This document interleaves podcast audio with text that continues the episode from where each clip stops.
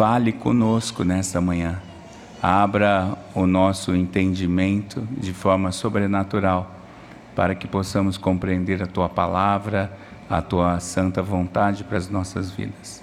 Ó Senhor, para isso também eu te peço que o Senhor me dê a condição espiritual, sobretudo, também intelectual e física, Senhor. Cuida do meu corpo, da minha voz, para que eu possa ser útil ao Senhor é, de forma inteira. Abençoa-nos, ó Deus. Pedimos em nome de Jesus. Amém. Acompanhe então a leitura da palavra. Êxodo 9, a partir do versículo 13. Disse o Senhor a Moisés: Levanta-te pela manhã cedo, apresenta-te a Faraó e diz-lhe: Assim diz o Senhor, o Deus dos Hebreus: Deixa ir o meu povo para que me sirva, pois esta vez enviarei todas as minhas pragas sobre o teu coração e sobre os teus oficiais e sobre o teu povo, para que saibais que não há quem me seja semelhante em toda a terra. Pois já eu poderia ter estendido a mão para te ferir a ti e o teu povo com a pestilência, e teria sido cortado da terra. Mas deveras para isso te hei mantido, a fim de mostrar-te o meu poder e para que seja o meu nome anunciado em toda a terra. Ainda te levantas contra o meu povo para não deixá-lo ir? Eis que amanhã, por este tempo, farei cair muito grande chuva de pedras, como nunca houve no Egito, desde o dia em que foi fundado até hoje. Agora, pois, manda recolher o teu gado e tudo o que tens no campo, todo homem e animal que se acharem no campo, e não se recolherem à casa, em caindo sobre eles a chuva de pedras, morrerão. Quem dos oficiais de Faraó temia a palavra do Senhor fez surgir os seus servos e o seu gado para suas casas. Aquele, porém, que não se importava com a palavra do Senhor, deixou ficar no campo os seus servos e o seu gado. Então disse o Senhor a Moisés: Estende a mão para o céu, e cairá chuva de pedras em toda a terra do Egito, sobre homens, sobre animais, sobre toda a planta do campo na terra do Egito. E Moisés estendeu o seu bordão para o céu. O Senhor deu trovões e chuva de pedras, e fogo desceu sobre a terra e fez o Senhor cair chuva de pedras sobre a terra do Egito, de maneira que havia chuva de pedras e fogo misturado com a chuva de pedras tão grande, qual nunca houve em toda a terra do Egito desde que veio a ser uma nação. Por toda a terra do Egito a chuva de pedras feriu tudo quanto havia no campo, tanto homem, homens como animais, feriu também a chuva de pedras toda a planta do campo, e quebrou todas as árvores do campo.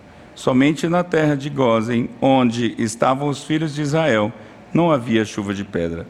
Então Faraó mandou chamar a Moisés e Arão e lhes disse: Esta vez pequei, esta vez pequei. O Senhor é justo, porém eu e meu povo somos ímpios. Orai ao Senhor, pois já bastam estes grandes trovões e a chuva de pedras. Eu vos deixarei ir e não ficareis mais aqui. Respondeu-lhe Moisés: Em saindo eu da cidade, estenderei as mãos ao Senhor. Os trovões, os trovões cessarão, e já não verá chuva de pedras, para que saibas que a terra é do Senhor. Quanto a ti, porém, e aos teus oficiais, eu sei que ainda não temeis ao Senhor Deus. O linho e a cevada foram feridos, pois a cevada já estava na espiga, e o linho em flor. Porém, o trigo e o centeio não sofreram dano, porque ainda não haviam nascido. Saiu, pois, Moisés da presença de Faraó e da cidade e estendeu as mãos ao Senhor. Cessaram os trovões e a chuva de pedras, e não caiu mais chuva sobre a terra. Tendo visto Faraó que cessaram as chuvas, as pedras e os trovões, tornou a pecar e endureceu o coração, ele e os seus oficiais. E assim Faraó, de coração endurecido, não deixou ir os filhos de Israel, como o Senhor tinha dito a Moisés. Disse o Senhor a Moisés: Vai ter com Faraó, porque lhe endureci o coração e o coração dos seus oficiais, para que eu faça estes meus sinais no meio deles, e para que contes aos teus filhos e aos filhos dos teus filhos como zombei dos egípcios, e quantos prodígios fiz no meio deles, e para que saibais que eu sou o Senhor. Apresentaram-se, pois, Moisés e Arão perante Faraó, e lhe disseram: Assim diz o Senhor, o Deus dos Hebreus: Até quando recusarás humilhar-te perante mim? Deixa ir o meu povo para que me sirva. Do contrário, se recusares deixar ir o meu povo, eis que amanhã trarei gafanhotos ao seu território. Eles cobrirão de tal maneira a face da terra que dela nada aparecerá. Eles comerão o restante que escapou o que vos resta da chuva de pedras, e comerão toda a árvore que vos cresce no campo. E encherão as tuas casas e as casas de todos os teus oficiais, e as casas de todos os egípcios, como nunca viram teus pais, nem os teus antepassados, desde o dia em que se acharam na terra até o dia de hoje. Virou-se e saiu da presença de Faraó.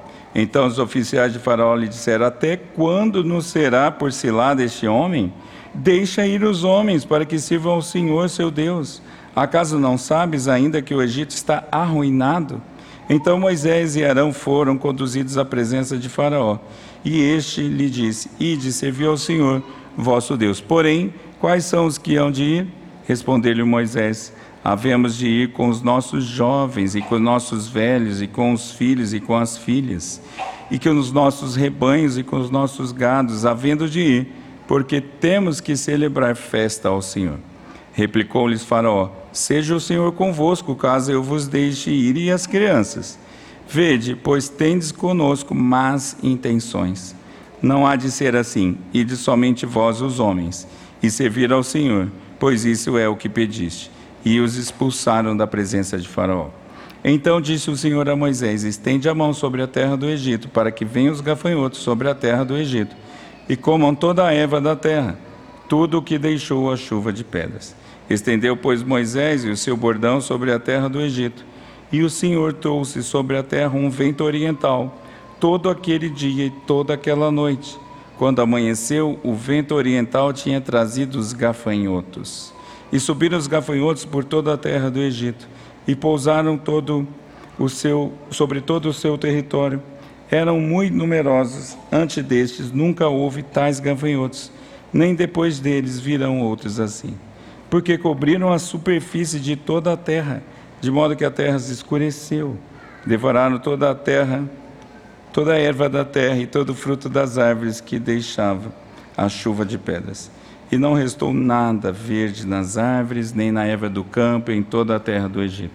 Então se separou Faraó em chamar a Moisés e Arão e lhes disse: Pequei contra o Senhor vosso Deus e contra vós outros. Agora, pois, peço-vos que me perdoeis o pecado, esta vez ainda, e que oreis ao Senhor vosso Deus, que tire de mim esta morte. E Moisés, tendo saído da presença de Faraó, orou ao Senhor. Então o Senhor fez soprar fortíssimo vento ocidental, o qual levantou os gafanhotos e os lançou no mar vermelho nem ainda um só gafanhoto restou em todo o território do Egito. O Senhor, porém, endureceu o coração de Faraó, e este não deixou ir os filhos de Israel. Então disse o Senhor a Moisés: Estende a mão para o céu, e virão trevas sobre a terra do Egito, trevas que se possam apalpar. Estendeu, pois, Moisés a mão para o céu, e houve trevas espessas sobre toda a terra do Egito por três dias não viram uns aos outros, e ninguém se levantou do seu lugar por três dias. Porém, todos os filhos de Israel tinham luz nas suas habitações.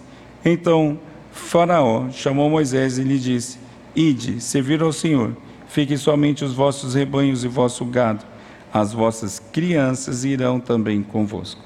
Respondeu Moisés: Também tu nos tens de dar em nossas mãos sacrifícios e holocaustos que ofereçamos ao Senhor nosso Deus. E também os nossos rebanhos irão conosco. Nenhuma unha ficará, porque deles havemos de tomar para servir ao Senhor nosso Deus, e não sabemos como havemos de servir ao Senhor até que cheguemos lá. O Senhor, porém, endureceu o coração de Faraó, e este não quis deixá-los ir. Depois, Faraó a Moisés: Disse, pois, Faraó a Moisés: Retira-te de mim e guarda-te, que não mais veja o meu rosto, porque no dia em que me vires o rosto meu, morrerás.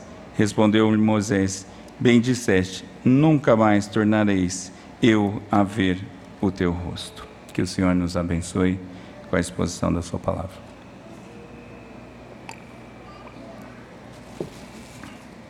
Crianças, vocês vão fazer um desenho hoje é, com o céu.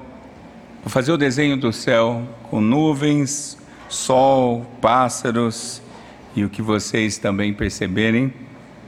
Porque hoje, crianças, nós vamos é, lembrar que Deus está lá no céu, mas Ele ainda fala conosco aqui na terra. Tem um site de meteorologia chamado Climatempo, que ele tem como slogan: O céu fala, a gente entende. Isso me lembra que naturalmente as pessoas buscam entender o que o céu fala, porém, infelizmente, nem todas as pessoas conseguem. Muita gente há muito tempo busca resposta, buscam respostas Me perdoe, meus irmãos, eu estou na base do antibiótico. A garganta está sofrendo. Muita gente há muito tempo busca respostas no céu, observando os astros, os fenômenos, os fenômenos naturais que lá acontecem, é, ou até tentando contatar anjos e demônios, enfim, mas não consegue entender a mais profunda e importante mensagem que vem do céu. O céu fala e Faraó não entende. Neste texto de hoje, os sinais que vêm do céu, e, e é bom a gente lembrar que a, a palavra praga foi usada nas traduções, mas nem tudo foi praga, como o reverendo Mateus nos ensinou domingo passado. Não é? Então, sinais é uma boa palavra para a gente entender. E os sinais que vêm do céu apontam para o Senhor e seus propósitos. Nós vamos ver algumas lições a partir desses três sinais, que eu vou juntá-los todos, e algumas aplicações para as nossas vidas. Como o texto é muito longo, eu tomei essa linha de somar os sinais e aplicá-los todos juntos. Mas nós vamos ver cinco lições a partir desse texto. E a primeira é sobre quem o céu está falando, quem é o Deus que está anunciando os sinais? Quem é o Deus que está por trás desses sinais? E o texto diz que é o Senhor, e nós cantamos o nome dele aqui. É Iavé, o Deus da aliança, o Deus do povo, dos, o Deus dos hebreus, como disse o texto. É um Deus conhecido já, é um Deus também, diz o texto, incomparável. Vejam, meus irmãos, os três sinais, o reverendo Mateus já tem nos instruídos nesse sentido de que as pragas ou os sinais estão falando também contra os falsos deuses do Egito. E tiveram três sinais aqui: a tempestade de pedras, que são granizos, meus irmãos, é uma chuva de granizo. E quando ele está falando de fogo ali, é, são os raios e os trovões. Ontem ali perto de casa ou em cima de casa deu uma chuva desse tipo. Eu falei, será que nós vamos experimentar essa, esse sinal hoje? Não é? Porque depois do último estrondo daquele raio luminoso que a gente ouviu de dia, por acaso o modem de casa parou de funcionar. Não sei se, se é só uma coincidência, mas o fogo desceu ontem naquela chuva ali, só faltaram as pedras. E essa foi a pior tempestade que o Egito ia ver desde a sua história. E obviamente que ali estavam falando contra os falsos deuses, porque o Egito tinha os deuses dos elementos da natureza, Íris da água e Osíris do fogo. Também veio uma nuvem de gafanhotos a ponto de cobrir toda a terra do Egito. E ali está falando contra os deuses Shu, que é o deus do ar, e o deus Sebeque, que é o deus inseto. Olha que curioso, Deus está usando todo o pensamento egípcio para se mostrar. E meus irmãos, gafanhoto literalmente é uma praga. Esse sim é uma praga. Onde passa gafanhoto não sobra nada. Quem é do campo, quem lida com a área rural, não gosta nem um pouco de gafanhoto, porque é um bicho que vem, devora tudo e vai, não produz nada, ele só consome e Deus manda esta praga desses gafanhotos para cima da terra. E por último vem ah, densas trevas. Muito provavelmente, meus irmãos, aqui é uma tempestade de areia, uma grande tempestade de areia que cegou todo o povo ali. Mas é obviamente que há algo espiritual, que há uma treva espiritual, porque isso durou três dias, a ponto de apalpar ou cortar as, essa treva, essas trevas, não é? Então, meus irmãos, e aliás, e aqui é para acabar com o piqui do Goiás mesmo, porque os, os faraós, eles se diziam filhos de Ra. Os faraós, que é o deus Sol. Os faraós se diziam semideuses.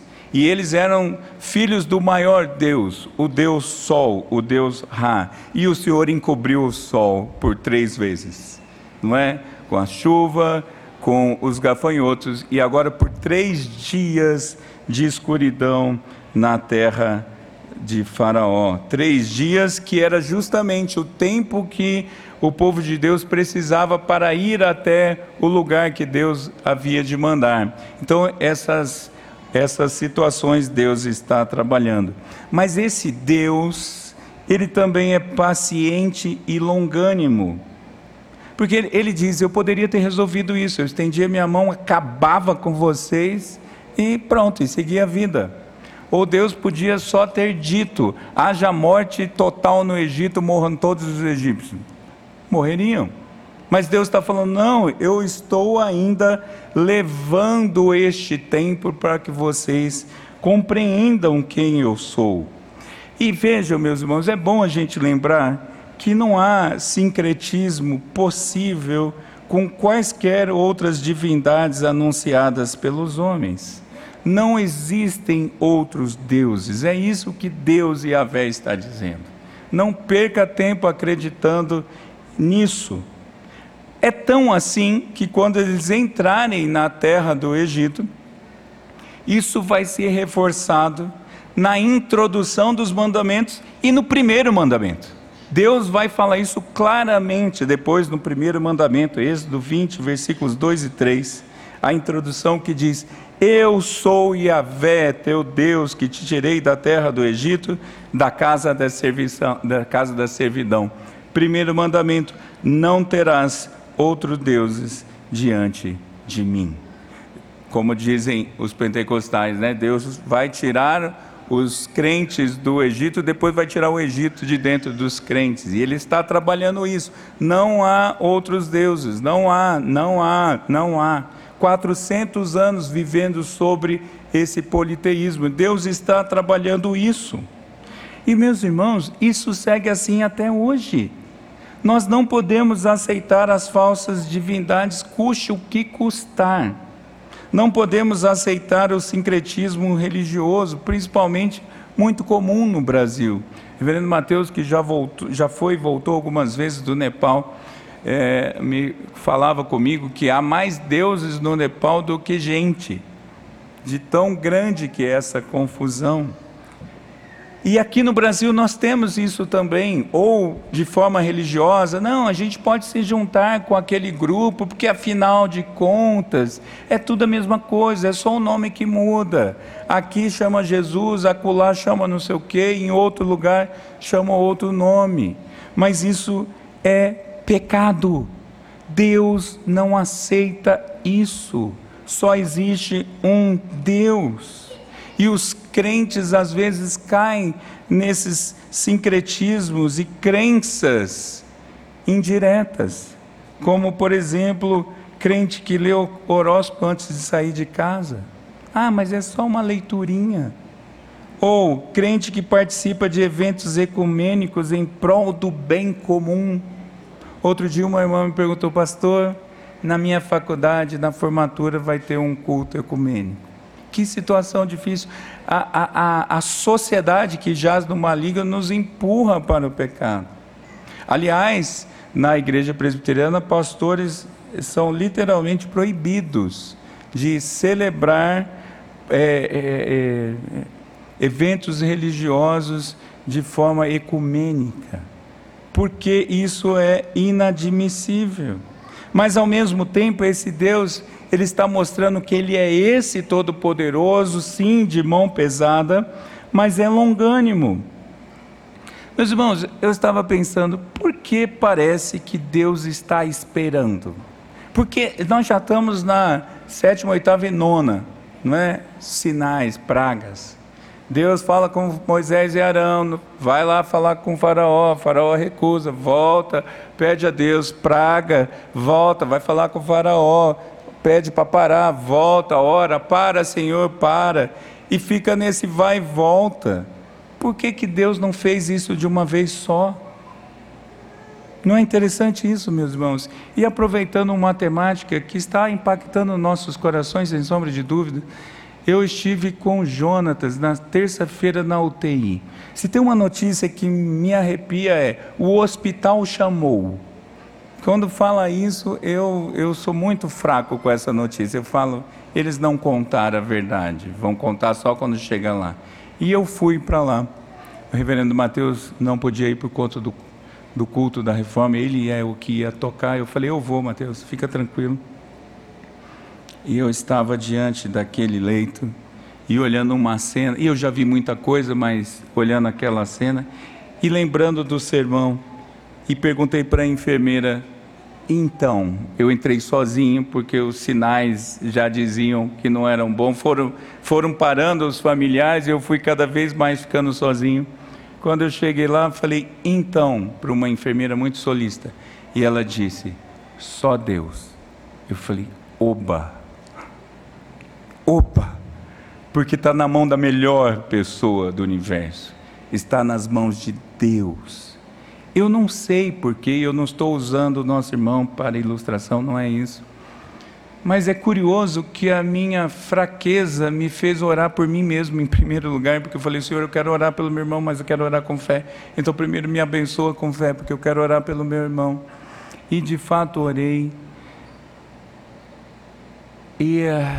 E a minha incredulidade me, me incomoda, porque eu saí de lá e falei, Senhor, obrigado por ter tido o privilégio de orar, mas eu acho que essa noite vem notícia.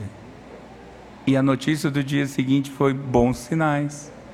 E bons sinais. Pelo menos por dois dias aconteceu isso. E eu lembrei desse texto. Porque o Senhor tem o tempo dele. E esse tempo é bom. Veja, o Egito está caindo praga em cima de praga, praga em cima de praga, mas para os propósitos de Deus isso é bom. É difícil, talvez, de engolir como ser humano, porque somos limitados, mas isso é bom. Eu não sei como você está exatamente, eu não conheço todas as condições dos membros da nossa igreja mas se você está esperando uma coisa que está nesse rame-rame, nesse vai e vem, e um dia é sim, outro dia não, um dia sim, outro dia não, um dia sim, outro dia não, e você não está entendendo, deixa eu te dizer uma coisa: Deus está cuidando disso. Isso é bom. Isso é bom, por mais difícil que seja de entender. E Deus está mostrando quem Ele é o Deus Todo-Poderoso. Mas, em segundo lugar, há propósitos para esses sinais. Um deles, um desses propósitos é mostrar o poder do Deus Todo-Poderoso, que é, ele está mostrando que ele é soberano sobre tudo e sobre todos, que ele é Senhor do universo, que ele é Senhor da criação, que ele fala é criação obedece, manda acontecer e manda parar, e toda vez que isso acontece por, por boca do intermediário Moisés e, e Arão, acontece. E Deus é soberano e poderoso sobre a vida e sobre a morte. Porque quando ele fala, vai cair pedra e vai morrer, talvez alguma pessoa possa olhar e falar: nossa, que Deus maldoso, que Deus terrível, mas a, a morte é do Senhor. A morte não é acima do Senhor. A morte é do Senhor. Ela é instrumento do Senhor. É bem verdade que ele tinha dito que isso é consequência do pecado original lá no Éden, mas não está fora do controle do Senhor. Às vezes a gente sente que alguns detalhes pode ter passado despercebido pelo Senhor, por exemplo, na época do Covid. Quantas vezes, que época terrível, que nunca mais aconteça na face da história enquanto Jesus não voltar. Mas, naquela época, quantas vezes eu vi, o Covid tirou a vida do meu familiar. Era difícil, perder um familiar é difícil. Eu já perdi alguns familiares. Aliás, nem sei se essa palavra perder ela é adequada mas o Covid não tinha poder nenhum, o câncer não tem poder, a UTI do leito com a pessoa não tem poder para tirar a vida, os médicos não têm poder, uma munição de uma bala não tem poder. Só o Senhor tira a vida, e o Senhor está mostrando que a vida e a morte está sob o seu controle. Mas tem um outro propósito também que o texto diz duas vezes, capítulo 9 capítulo 10, que é fazer o seu nome conhecido. Meus irmãos, essa história não mudou. Deus quer o seu nome conhecido por toda a face da terra ainda hoje. Esse é um dos propósitos de Deus para nós. Isso precisa nos incomodar. Tem gente que não conhece o nome de Deus, tem língua que não tem o nome de Deus traduzido. Esse propósito continua, meus irmãos, continua. Mas um terceiro propósito é causar um efeito na vida das pessoas. E interessante, um efeito duplo, conforme a vontade de Deus. A mesma coisa gera dois efeitos conforme a vontade de Deus. Como diz aquela expressão popular, o mesmo sol que derrete a, a cera é que endurece o barro. Não é assim? Deus age como Ele quer. E dois propósitos Deus tem aqui como efeito no coração das pessoas. Em primeiro lugar, o Senhor tem o propósito de ensinar o seu povo. Esses sinais, a maior ação desses sinais não são os sinais é um ensinamento ao coração do seu povo, ensinamento que deve ser compartilhado às gerações futuras dos israelitas, diz o capítulo 10. Um dos propósitos desses sinais é que o povo aprenda quem é o seu Deus e ensine de geração em geração. Passar para frente o nome de Deus, o ensino de Deus. O objetivo dos sinais, principalmente, meus irmãos, é é Siri, quero falar com você. O objetivo dos sinais é impactar os corações dos israelitas, do presente e do futuro, e num futuro maior, a um, maior ainda dos israelitas espirituais, que somos nós. Não é o Israel nação que é o povo de Deus hoje, somos nós, o Israel celestial, Israel espiritual. Deus continua querendo impactar os nossos corações. Então, quando coisas ainda hoje acontecem, é para que os nossos corações aprendam. Mais uma vez, com muito temor, o que estamos aprendendo com o nosso irmão Jonatas, que num leito está nos ensinando a tolerância, a paciência, a resistência, a orar mais. Meus irmãos, para um pastor, pelo menos, é lindo ver a mobilização de uma igreja orando. Não tem outra causa que nos moveu desde que eu estou aqui, antes e depois da minha saída e volta, que tenha nos mobilizado tanto, ou pelo menos eu não me lembro reloginho de oração, horário de oração online, gente mandando mensagem, grupos diversos dizendo em vários cantos deste mundo dizendo: "Estamos orando por esse irmão querido". Deus está falando, está impactando nossos corações com seus sinais, mostrando que Ele é o Senhor. Mas ainda há um outro sinal, que agora é um sinal aparentemente negativo, diz o capítulo 10, que era para a vergonha dos egípcios. Os, e, e, Deus vai fazendo coisas tão fantásticas, porque os gafanhotos, eles são eliminados onde? No Mar Vermelho. Onde o povo do Egito vai ser detido e morre? No Mar Vermelho. Deus já está sinalizando: olha, eu vou acabar com essa obra. O que eu estou dizendo aqui ainda não é, mas há de ser daqui a um tempo.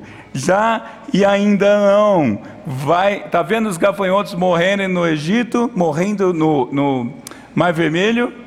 Aprende, porque vem mais pela frente. Deus está mostrando, Deus está pesando a mão sobre os ímpios. Agora, Deus não tem prazer na aflição dos egípcios. A gente não pode confundir as coisas.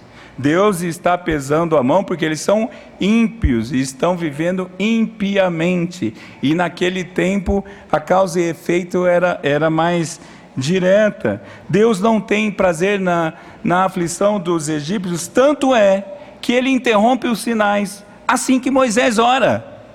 Porque ele podia falar: não, não, não, não, vai continuar chovendo pedra mais dez dias. Os gafanhotos vão ficar um mês. As trevas vão ficar um ano. Eu quero mais, porque eu sou Deus. Mas Moisés orou, Deus parou porque Deus não tem prazer no sofrimento. Nós não podemos nos confundir, mas Deus pesa a mão sobre os ímpios. E sabe por que eu e você não somos fulminados? Porque Cristo foi fulminado no nosso lugar. Você precisa lembrar disso.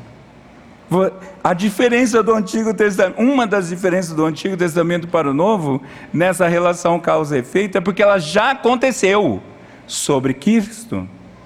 Então, quando você peca, você deve lembrar: Cristo pagou esse pecado com a fulminação da ira de Deus sobre os seus ombros.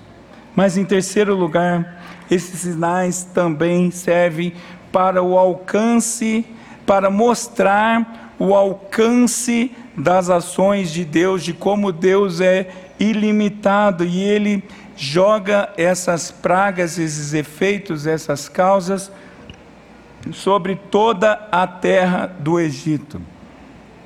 Cobre toda a terra do Egito nas cercas do Egito, nas fronteiras do Egito. Veja, e isso acontece também por dois motivos. Por que, que Deus cobre toda a terra do Egito? Para mostrar condenação e mostrar misericórdia.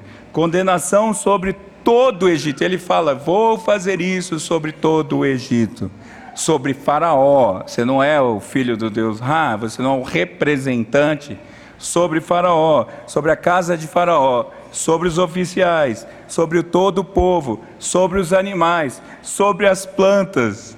Deus fulmina tudo.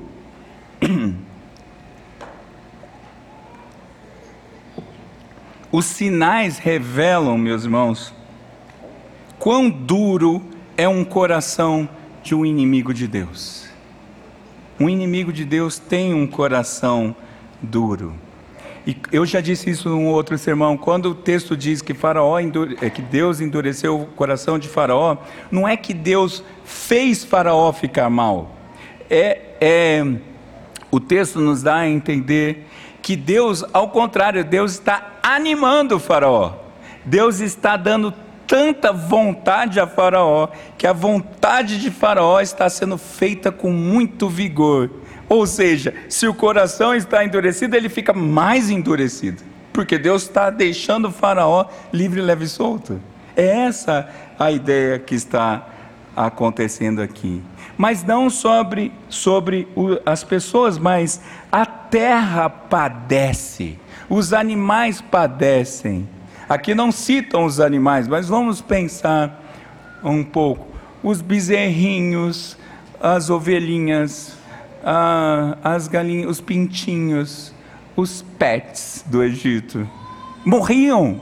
Deus estava pesando sobre tudo, caía sobre tudo. As plantas tão lindas, aquelas florezinhas do deserto, que eu não sei se existem, mas as plantas que tinham ali morriam e Deus está pesando a mão, porque a terra também experimenta a maldição de Deus, representada em Adão. Lembra de Gênesis 3, 17 a 19? A terra padece, Paulo em Romanos vai dizer que a terra geme esperando a redenção. E Deus está mostrando: o meu juízo é pesado mesmo. Mas não há só juízo, louvado seja o nome do Senhor. A misericórdia do Senhor é vista debaixo dos mesmos.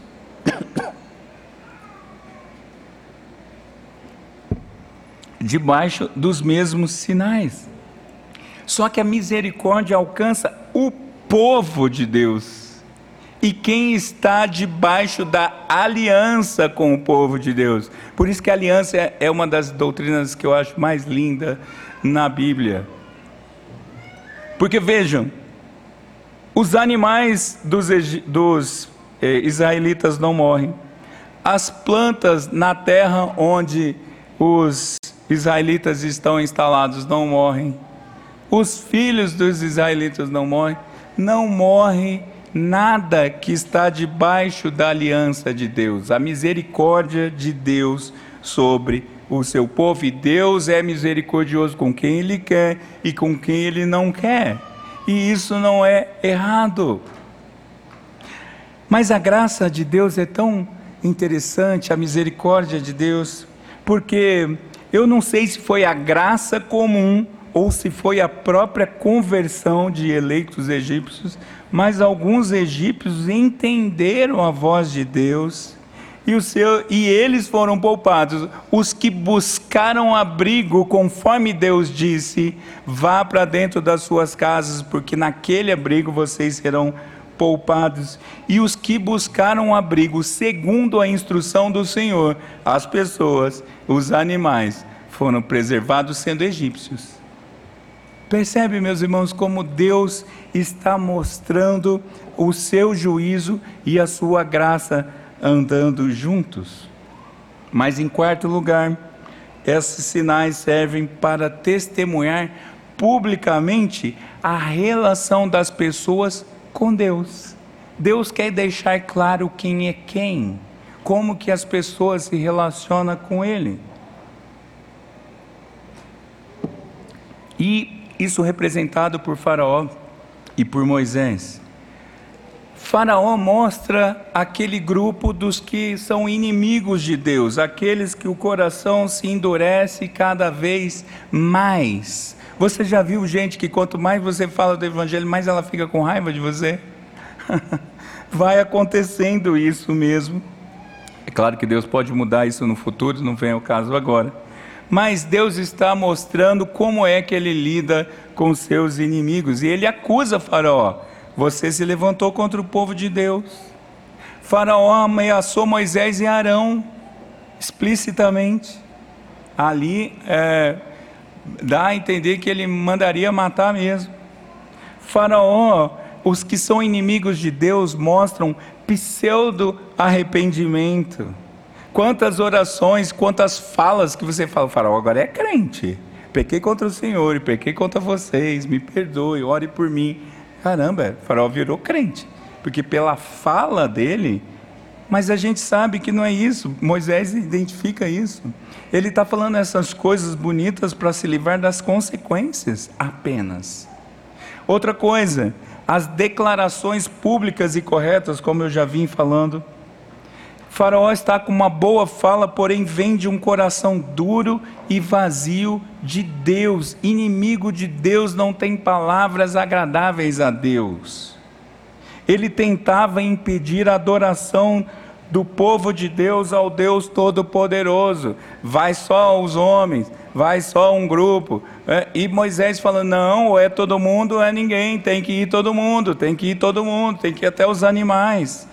Aliás, quando eu aprendi sobre a participação das crianças no culto, esse foi um dos textos que me que abriu assim meus olhos, que eu falei, ué, esse texto apareceu, eu já tinha lido a Bíblia e não tinha visto. Porque Faraó fala, vai, as crianças não. Parece que é antigo esse negócio de atrapalhar a criança a adorar a Deus, né? Não é, não é curioso, meus irmãos? Faraó, vai, as crianças não. Ué, por que, que não vai deixar a criança adorar? Não, é, isso me encanta. E Deus falou: não, todo mundo. Os animais vão também, não vai sobrar uma unha para trás. Porque Moisés fala: Eu sei que vai ter alguma coisa lá, eu não sei o que é, por isso precisa ir todo tipo de bicho. Mas, mas eles já sabiam que haveria sacrifício, derramamento de sangue. Me chama mesmo, Senhor, é, meus irmãos, é a atenção esse detalhe das crianças e esse detalhe do sacrifício de sangue que precisa existir para adoração a Deus e que já existe o sangue de Cristo derramado na cruz do Calvário, que logo, logo vamos experimentar aqui na mesa do Senhor. Mas do outro lado também, os sinais também servem para mostrar quem teme a Deus. Veja, Moisés e Arão, representando o povo de Deus, mostram um discernimento espiritual da parte de Deus fantástico, porque as falas de Faraó são muito boas é, é, entre aspas, é fala de crente. Mas Moisés falou: nananina, não. O que você está falando eu sei que é mentira. Que discernimento que vem para esses homens. Outro sinal de que eles se relacionavam com Deus é que esses sinais aconteciam todas as vezes que ele anunciava. Moisés falava, acontecia, porque Deus disse: Esse é o meu, eu, com as minhas palavras, é meu representante, você é meu representante, Moisés. Quando você falar, vai acontecer. Porque ímpio não faz sinal em nome de Deus. Existem sinais estranhos. O Senhor disse: que gente chegará diante dele no dia do juízo ou no céu e falar: em teu nome eu fiz isso, em teu nome eu, eu curei, em teu nome. E Jesus fala: eu não te conheço. Então, sinais que, que são de Deus só são feitos pelo povo de Deus. E ainda, quem é de Deus representa Deus. Veja, toda vez que o Senhor fala levanta a mão, o que, que Moisés faz? Levanta o bordão. Ele está sendo desobediente? Não.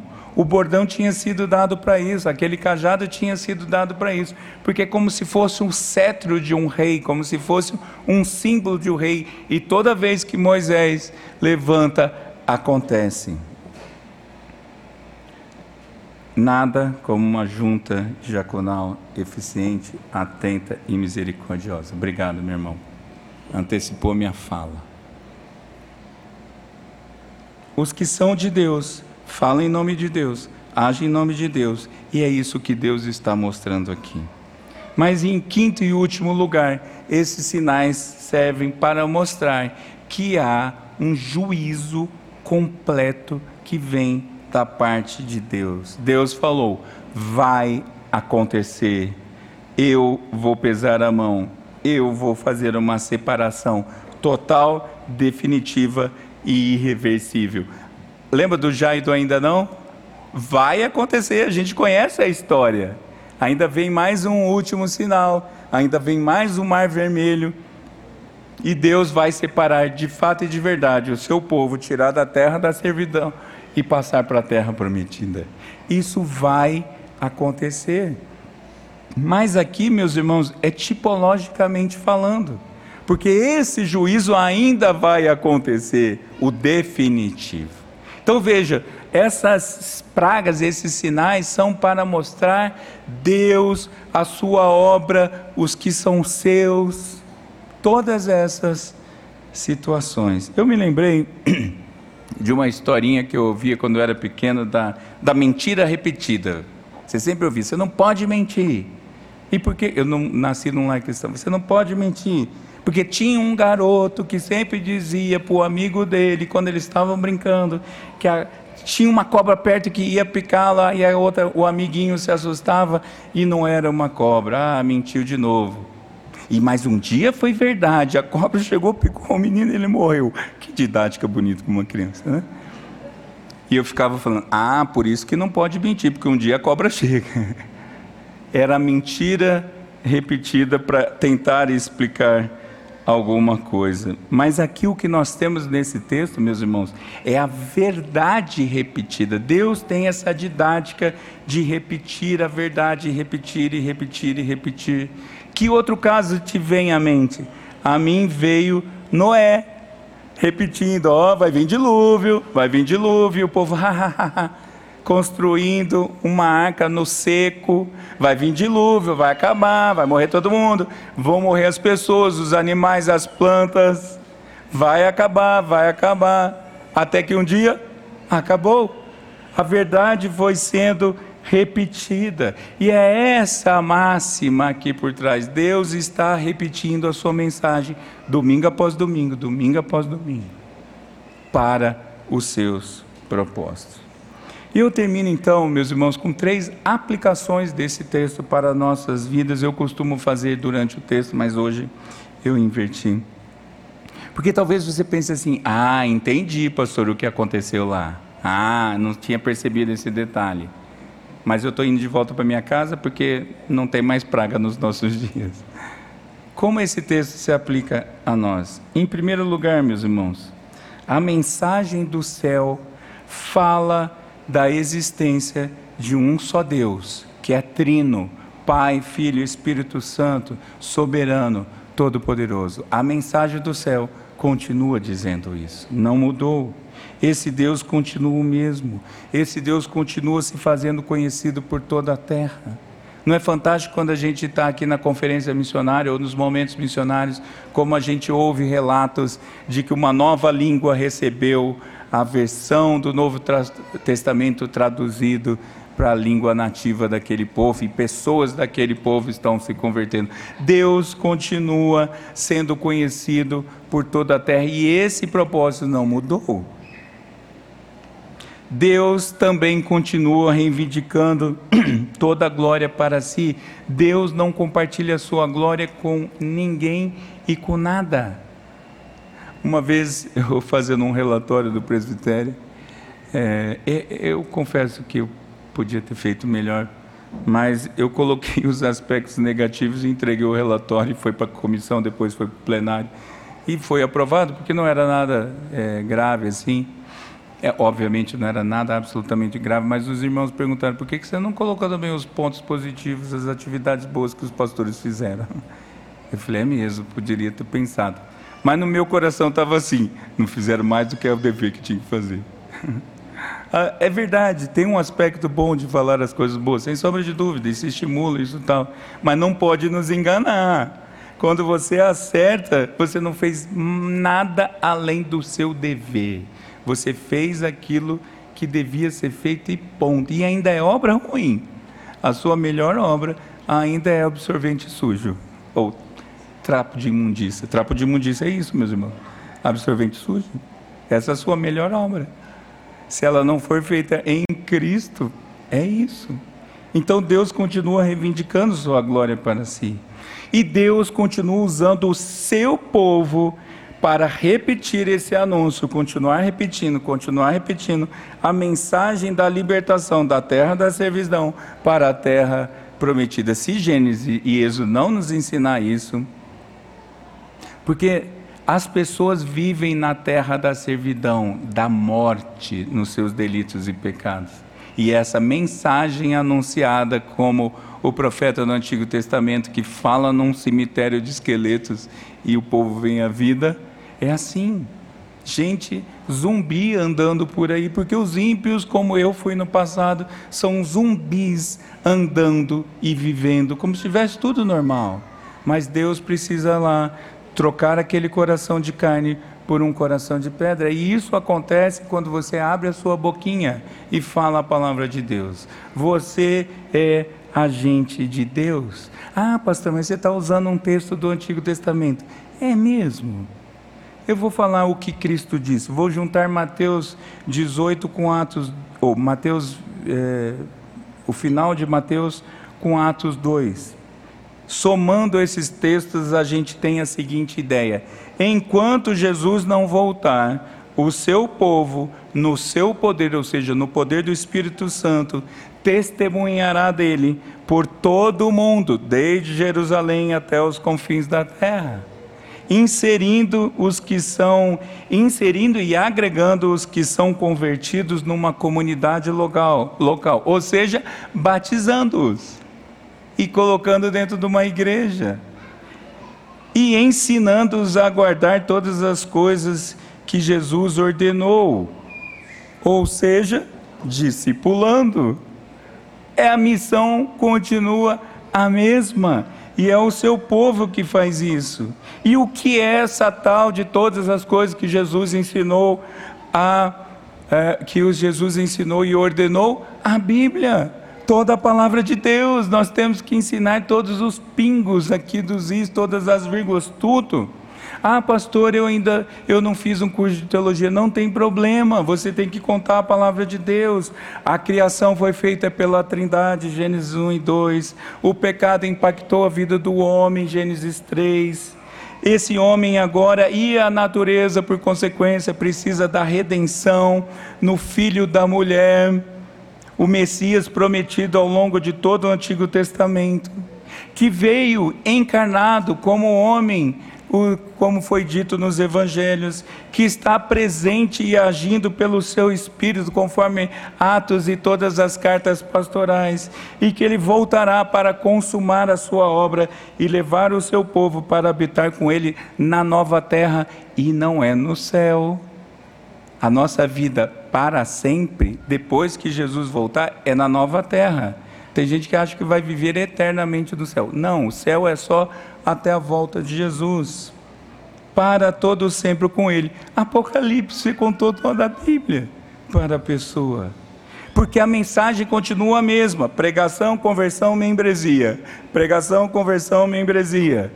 E aí a gente vê a importância da plantação de igrejas e do bom trabalho com membresia. Porque isso é justamente o contrário dos desigrejados. Ah, eu tenho Jesus no meu coração, eu vivo com Jesus, eu e Ele, sou tão feliz. Das duas, uma: ou você não é um crente, ou você é um crente muito mal instruído. Porque crente anda em bando, crente anda junto, crente anda como um só povo, uma só carne, um só corpo, um só espírito, uma só igreja. Crente anda junto. Por isso que Moisés fala: ou vai todo mundo ou não vai ninguém. Ou vai todo mundo ou não vai ninguém.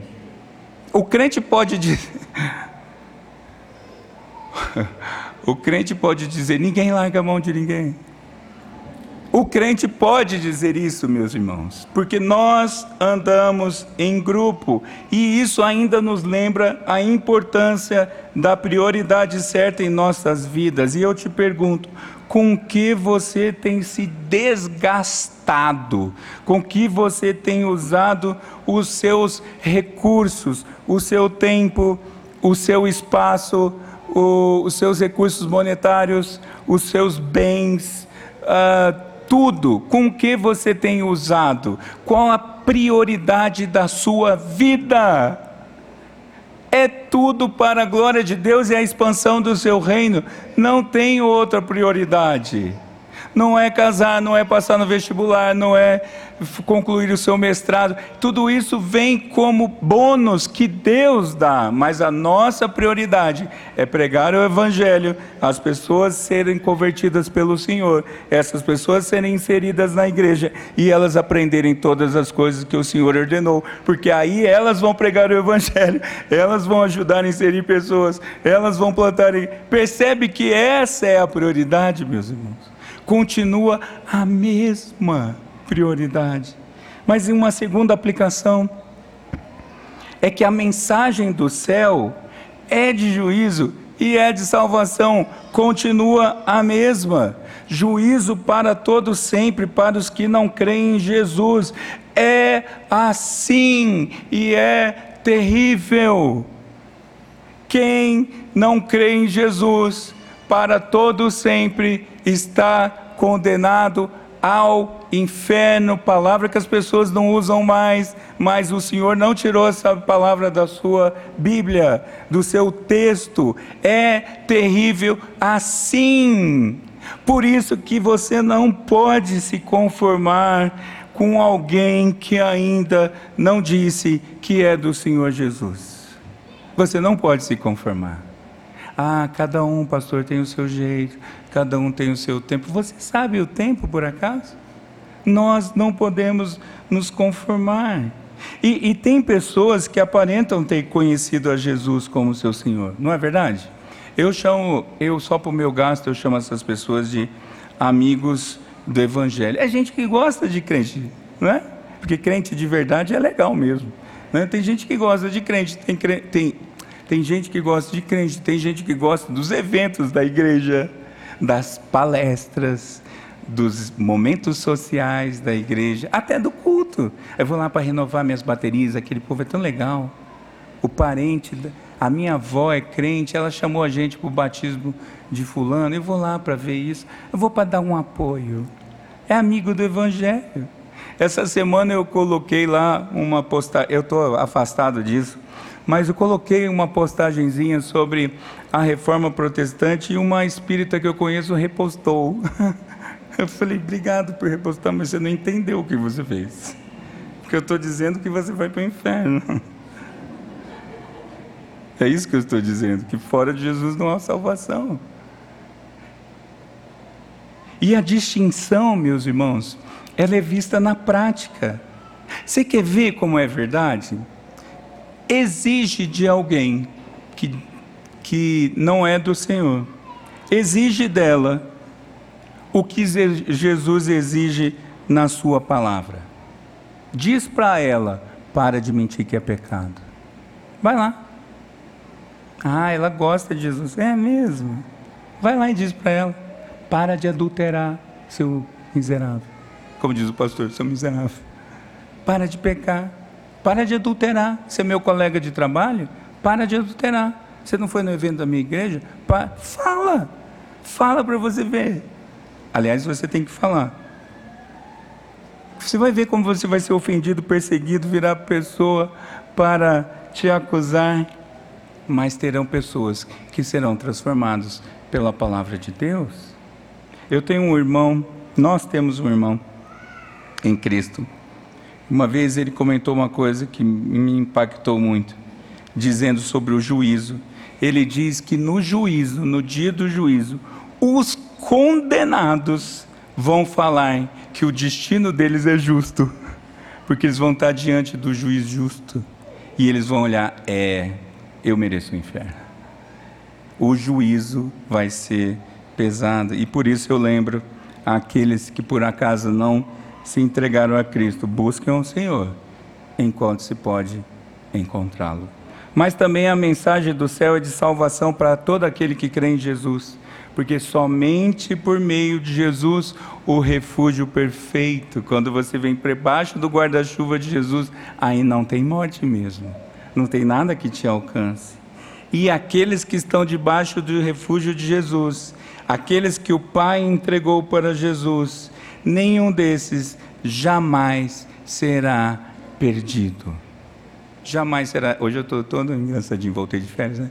Jamais será deixados para trás não vai ser deixado para trás. Deus não perde nenhum dos seus. Não tem esse negócio, ganha salvação, perde salvação. Ah, se eu pequei quando minha esposa fui tomar banho, morri debaixo do box, não fui para o inferno. Não. É, é, não, não faça isso com a sua esposa. Mas não, não perde a salvação, porque Deus não perde nenhum dos seus. E isso acontece somente por meio de Jesus, porque essa mensagem que o Senhor manda a gente repetir é a mensagem da esperança, esperança que é recebida pela redenção em Cristo e que o mundo precisa ouvir a mensagem de esperança. O mundo que padece, o mundo que vê tantas notícias ruins, o mundo que vê notícias de guerra, corrupção, safadeza, pilantragem, o mundo precisa da verdadeira mensagem mensagem de esperança que só vem em Cristo. O que me estranha é crente postando sobre Halloween, que é a mensagem da morte, em vez de falar de Jesus, a vida, o caminho, a verdade. Nós temos a mensagem da esperança para o coração das pessoas, mas só há mudança naqueles que a obra de Cristo alcança mas aqueles que Cristo alcança, ele promove essa mudança e é essa mudança que pode mudar contextos. Eu queria gastar mais tempo, mas não tenho. Mas se você quer ver um país, um país melhor, prega o Evangelho, porque o que precisa é mudar o coração. Um coração transformado é mais ético, é mais trabalhador, é, é mais honesto, é mais justo, é mais santo, quer ver o país melhorar, prega o Evangelho. Prega o Evangelho. Mas por último, a mensagem do céu, curiosamente, ela será mais uma única vez precedida por sinais espetaculares. Um dia acontecerá sinais, aliás, mais espetaculares do que esse. Sabe que dia?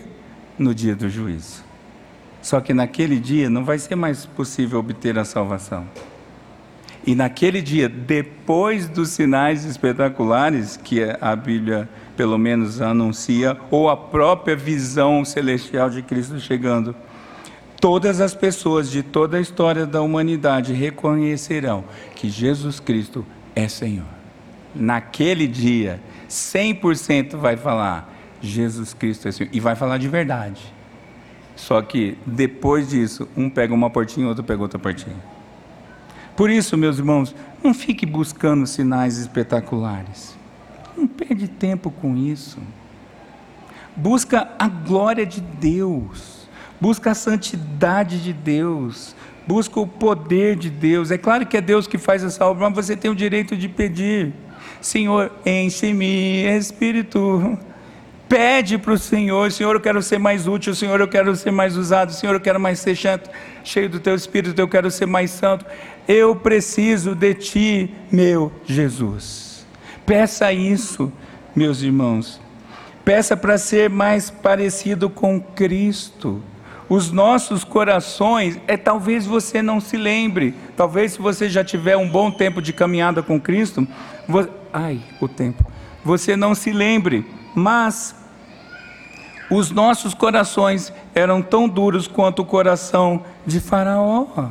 Se você teve, se você nasceu num lar cristão e não foi muito marcado pela experiência de conversão, eu entendo, mas se você veio do mundo, você se lembra como seu coração era pior do que Faraó.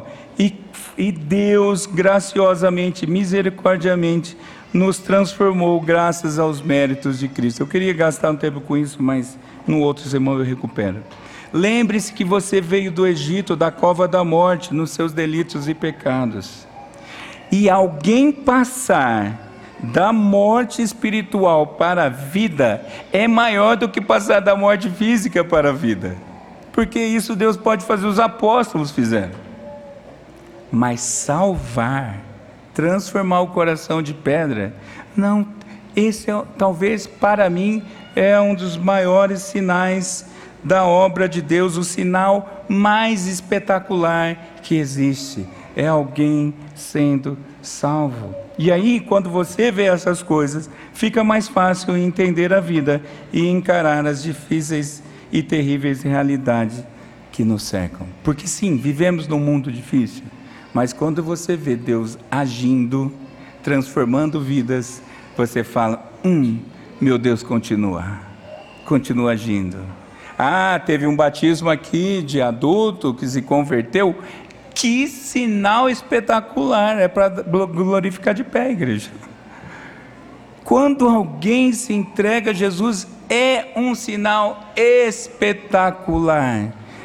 Eu e eu acho que você também é, por motivos santos, nós gostaríamos de ver, e a, a, talvez eu não tenho notícias atualizadas, mas talvez ainda seja possível que Deus pode todas as coisas e fazer um sinal espetacular e levantar o Jonas daquele leito. E aí vai ser espetacular, concorda comigo? Mas ainda é menor do que a conversão. Deus tirar da morte espetacular. Então você deveria se alegrar com esse sinal. Quer um sinal para viver? Fica indo atrás de convertido. Prega o evangelho, vê o convertido e você vai ver todo dia sinais espetaculares. Os que são do céu entendem a mensagem do céu e creem em Cristo pela ação do Espírito Santo. O céu fala e a gente entende. E se você entende, você tem ensinado isso a outras pessoas? anuncia Jesus, aquele que veio do céu e aquele que voltará do céu porque o céu manda a sua mensagem e a gente entende. E essa mensagem tem nome: Jesus Cristo, o Senhor. Que o Senhor nos abençoe e vamos passar diretamente para a mesa do Senhor.